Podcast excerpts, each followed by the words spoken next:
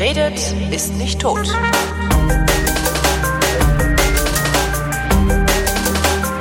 Verantwortlich dafür ist das ausgestoßene Schwefeldioxid. Das verbindet sich zur Schwefelsäure und die zieht Wasser an. Und dann haben sich halt kleinere Wassertröpfchen gebildet, sogenannte Aerosole. Und diese Aerosole, die haben das Sonnenlicht reflektiert und dementsprechend ist weniger unten bei uns auf der Erde angekommen und dementsprechend wurde es oft kühler. Aber wichtig ist noch, in welcher Schicht diese Aerosole waren. Es gibt ja eine Schicht bei uns in der Atmosphäre, nämlich die Schicht, die letztlich vom Wetter bestimmt ist. Und wenn die Aerosole in dieser Schicht sind, dann werden die relativ bald ausgewaschen. Willkommen zum Geschichtsunterricht. Heute die Geschichte der Meteorologie mit Matthias von Hellfeld. Hallo Matthias. Da, da träumst du von, dass ich jetzt hier den, den Wetterfrosch abgebe, ne? Ja, allerdings. Dann ja, ja. Nicht mal dafür das sorgen, hat, es ist Geschichte, was wir jetzt machen. Man glaubt das ja nicht, aber es ist tatsächlich Geschichte. Und äh, die Verena Leindecker, die wir gerade gehört haben von Wetter Online, mhm. Die hat uns erzählt, was in der Stratosphäre passiert. In der Stratosphäre passiert nämlich gar nichts. Da ist weder Wind noch Regen. Mhm.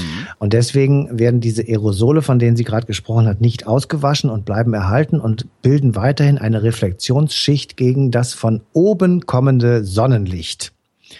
Und jetzt fragt man sich, wie um Himmels Willen kommt das alles da in diese Stratosphäre? Die ist ja ungefähr 40 Kilometer über uns. Wir ja. erinnern uns an diesen Fallschirmspringer. Ja, ja genau. Diesen, äh, wie, wie hieß ja, der doch? Ähm, äh, Du dieser, weißt, wen ich Ja, meine. ja, dieser Österreicher war das. Genau, der ist irgendwie 45 Kilometer im freien Fall auf die Erde zu mhm. und der kam aus der Stratosphäre und dorthin ähm, hat es, haben es also diese Aerosole geschafft. Der Ursprung und der Auslöser war ein unglaublicher Vulkanausbruch. Mhm. Und zwar der Vulkan Tambora auf einer Insel in Indonesien. Das Ganze hat stattgefunden im Jahr 1815.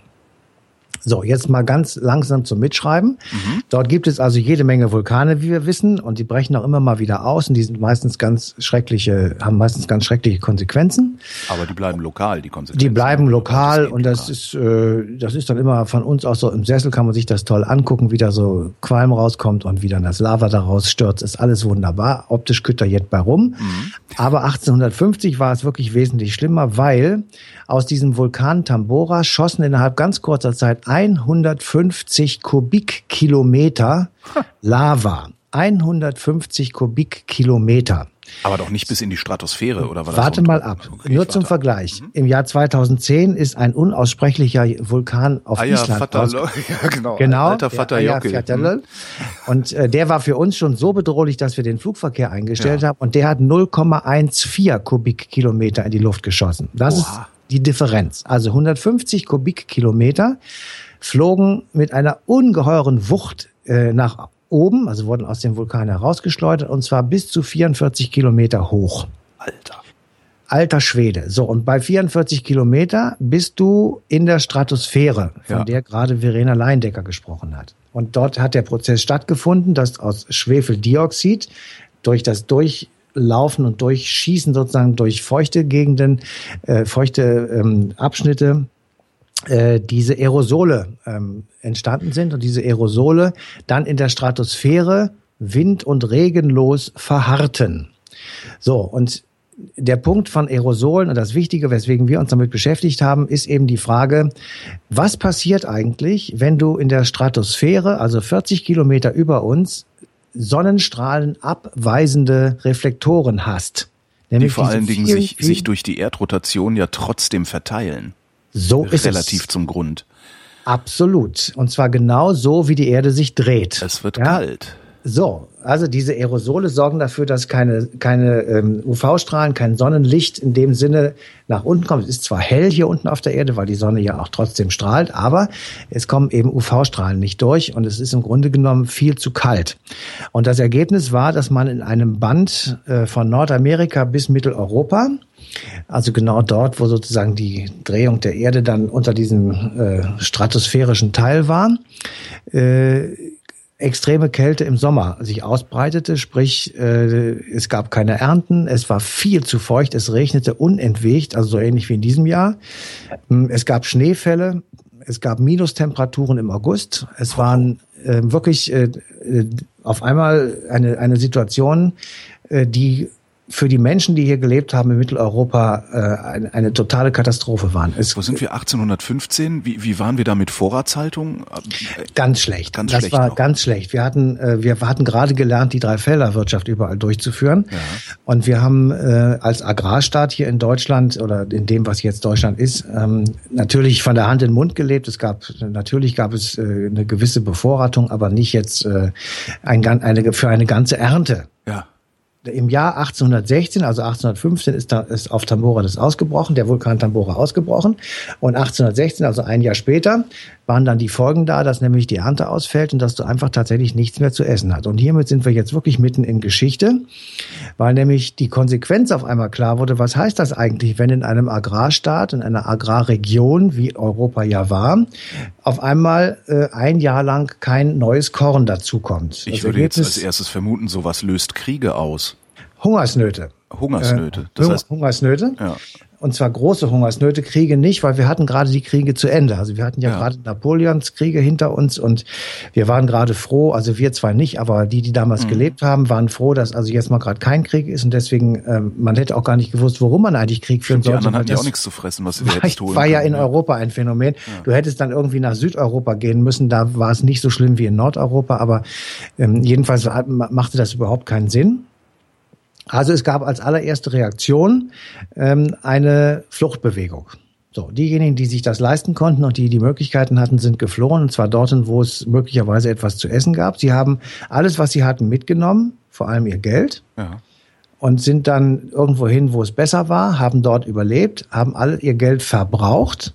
Und als die Katastrophe zu Ende war, nämlich drei, vier Jahre später, wollten sie wieder zurück, kamen dann aber als Bettler, weil Ja. sie ihr ganzes Geld ausgeben mussten, um zu überleben. Und das wiederum hat damals die einheimische Bevölkerung in den Wahnsinn getrieben, nach dem Motto, erst haut ihr ab, lasst uns hier an dem Schlamassel alleine rumsitzen und wenn wir das alles hinter uns gebracht haben, kommt ihr wieder und wollt von uns ernährt werden. Das ist also eine Art Flucht in die Sozialkassen. Ja. Ähm, das gab es damals äh, wie heute offenbar und äh, wurde damals wie heute nicht so besonders toll gefunden. Also es gab dann auf einmal tatsächlich äh, richtige schlimme Schwierigkeiten. Ähm, das Zweite ist, ähm, es gab durch extrem hohe Feuchtigkeit ähm, über die Ufer tretende ähm, Bäche und kleine Flüsse, die also ganze Dörfer und kleine Städte kaputt gemacht haben, die einfach die Lebensgrundlage der Leute zerstört haben. Und es war ähm, eine, ja, Ha- Haben die, haben die begriffen, was ihnen widerfahren ist, oder war das, äh, waren die noch in so einem Zustand, wo sie gedacht haben, okay, das ist jetzt die Strafe Gottes? Ja, was die jetzt im Einzelnen gedacht haben, weiß ich natürlich nicht, aber die, den Zusammenhang wusste man damals in dem Maße nicht. Ja. Man hat auch, also ich weiß nicht mal, ob die überhaupt wussten, dass da in äh, Indonesien, das ist ja doch ziemlich weit weg, Dass es ein Indonesien Vulkan, überhaupt gibt. ne? ja, dass da ein Vulkan ausgebrochen ist. Ich meine, das werden sie vielleicht die, die, die, weiß ich nicht, es gab damals auch Geologen und Leute, die sich damit beschäftigen, die werden das gewusst haben, aber dass das jetzt die Konsequenz davon ist, weiß ich jetzt so genau nicht, aber ähm, die, die Tatsache ist einfach, dass ich das deshalb so spannend finde, auch als Thema in einer Sendung zu machen, weil das exakt die gleichen Gründe sind, weswegen Afrikaner heute ihren Kontinent verlassen, weil es dort nicht mehr Lebensgrundlage gibt. Es gibt, es ist nicht mehr möglich, in diesem Falle nicht, weil es zu kalt ist, sondern weil es zu warm ist und weil eben keine Ernten mehr einzufahren sind, weil die Erde vertrocknet und weil man die Viecher und die Rinder nicht halten kann. Äh, in, in dem Moment, wo du deine Kinder nicht mehr ernähren kannst, nichts zu essen und zu trinken hast, fließt du. Und das genau haben unsere Vorfahren eben im Jahr 1816 auch gemacht und ähm, sind im großen, in, in großen Scharen geflohen und auch sind auch in großen Scha- Scharen an dieser Flucht gescheitert, weil sie eben nicht so einfach wieder zurückkommen konnten, zumal eben äh, ihre Heimat durch diese Konsequenzen des zu kalten Wetters äh, in Teilen jedenfalls äh, zerstört äh, gewesen sind und gewesen ist und sie einfach wieder hätten von vorne anfangen müssen. Also das war eine ein Desaster äh, hoch 100 und man kann sich die Konsequenzen ehrlich gesagt gar nicht schlimm genug vorstellen. Ähm, eine Konsequenz hatte es auch noch und die ist ehrlich gesagt ganz ähm, beruhigend dann wieder. Die Menschen mussten zu Hause bleiben, weil es draußen zu kalt war und sie mussten irgendwie gucken, dass sie äh, ihre Häuser gewärmt haben, auch im Sommer. Und es gibt äh, eine, eine sehr, sehr schöne Geschichte einer Reisegesellschaft, die sich irgendwo in die Schweiz zusammengezogen hat, nämlich an den Genfer See, weil man dort immer Urlaub gemacht hat. Und die stehen also vor dem wirklich völlig frustrierenden äh, Moment, sagen, ey, wir sind hier in einer der schönsten Gegenden der Welt und es schneit. Ja. Im, im, Im August 1816. Und ähm, diese Menschen haben dann gesagt, wir müssen jetzt irgendwie gucken, dass wir die Zeit hier vertreiben uns und dass wir hier nicht völlig depressiv werden. Und sie haben dann beschlossen, wir gehen jetzt in unser Hotel ja. und in unserem Hotel setzen wir uns zusammen und erzählen uns gegenseitig Gruselgeschichten. Ich hätte jetzt eigentlich erwartet, dass du äh, einen sprunghaften Anstieg der Geburtenraten 1817 erklärst. Ja, aber sowas, äh, ja. sowas Simples, das ist ja das liegt bin ja ich nah. Zu schlicht im Kopf. Dann, ja, das stimmt liegt, liegt nah, ja nah. Aber das, du wirst jetzt eine Überraschung erleben. Okay.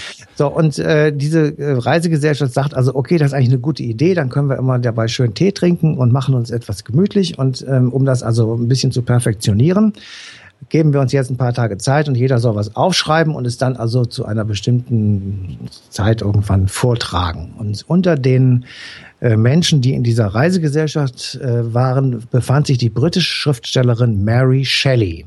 Klingt Frankenstein. So ist es. Sie hat im Sommer 1816 Frankenstein erfunden, den modernen Prometheus, der also ein ähm, einen, einen neuen Menschen äh, ersch erschaffen will und äh, kreiert und äh, hat damit sozusagen die Grundlage für dieses Gruselmonster gelegt. Also Frankenstein ist ein Produkt äh, des Vulkanausbruches von Tambora im Jahr 1815 und das finde ich dann wiederum ähm, neben all den schrecklichen Dingen, die man aus diesem Jahr lesen und hören kann, äh, ist das eben einfach eine, eine ganz schöne Geschichte. Also die Menschen haben aus der Katastrophe jedenfalls in diesem Falle noch etwas Gutes äh, machen können. Naja gut, also die, die literarische Welt, aber die, äh, ich meine, die armen Schweine, die tatsächlich hungern mussten, weiß man, wie viele da gestorben sind? Das waren ein paar tausend. Also die Zahl jetzt genau habe ich nicht im Kopf, aber äh, äh, tatsächlich ist es ein, äh, also es war ein, ein tatsächliches Desaster und es hat vier, fünf Jahre gedauert, bis man äh, die Folgen dieser Katastrophe wieder äh, sozusagen einigermaßen ähm, etabliert, also ähm, bewältigt hat. Ähm, es war einer der Punkte, weswegen halt in diesen Jahren im 19. Jahrhundert in Deutschland relativ hohe Armut herrschte. Also der Pauperismus, der ja zu der Zeit äh, allmählich sich ausbreitet. Also Pauperismus? Also Pauperismus heißt strukturelle Armut, dass ah, du, okay. dass du ähm, durch deine Art, wie du äh, bewirtschaftest, wie du Eigentum verteilst, wie du Produktionsmittel verteilst, äh, von vornherein klar hast, dass die einen reicher und die anderen ärmer werden. Ja. Und äh, die, diejenigen, die ärmer werden, sind nicht arm geworden, weil sie einen Fehler gemacht haben, weil sie sich verkalkuliert haben oder sonst irgendwas, sondern weil es gar nicht anders geht, weil sie durch dieses System, in dem sie leben, arm bleiben. Und äh, ein Teil, warum das so ist, ist natürlich auch die Tatsache gewesen, dass eben diese Katastrophe stattgefunden hat, die natürlich diejenigen am, am meisten getroffen hat, deren Hütten ähm, eben so wackelig waren, dass sie dem Wasser nicht standhalten konnten oder die irgendwo gelebt haben, wo halt ähm, das Unwetter am meisten getobt hat und die, die Schwierigkeiten am stärksten waren oder die halt in der Landwirtschaft beschäftigt waren. Und für die war es einfach ein, eine Existenzbedrohung und da rauszukommen war zu der Zeit jedenfalls relativ schwierig. Ja. Was mich trotzdem wundert, ist, dass die, also die, die Verhältnisse damals waren so, es gab irgendwie einen Fürst oder sowas, dem hat das Land gehört, dem hattest du gefälligst äh, deine Ernte zu geben. Dass es da nicht zu Aufständen gekommen ist, wundert mich gerade. Also weil das Erste, was ich doch machen würde, wäre zu sagen, du kannst mich mal Fürst. Ich esse das jetzt mal selber, damit ich überlebe. Ja, es gab ja nichts. Es, äh, die, es gab keine Ernte. Es gab nichts zu essen. Es war, entweder hattest du einen Speicher, in dem was drin war, oder äh, Hunger. Deswegen sind die Leute ja geflohen. Es gab Hungertod, es gab richtig, es war, du musst dir das vorstellen, wir können heute, also ich habe das würde ich auch gleich noch erzählen wollen, also wir haben natürlich auch gefragt, wie ist das, wie wäre es heute? Das könnte ja, ja wieder passieren.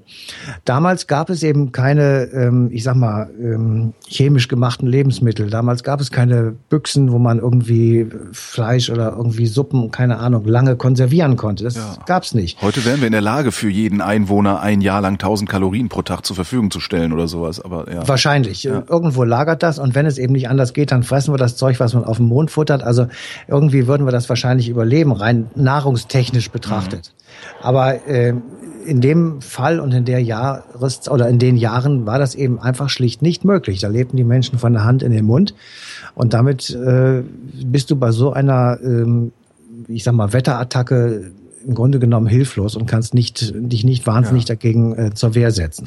Die äh, Oberschicht hat das aber komplett überlebt wahrscheinlich, ne?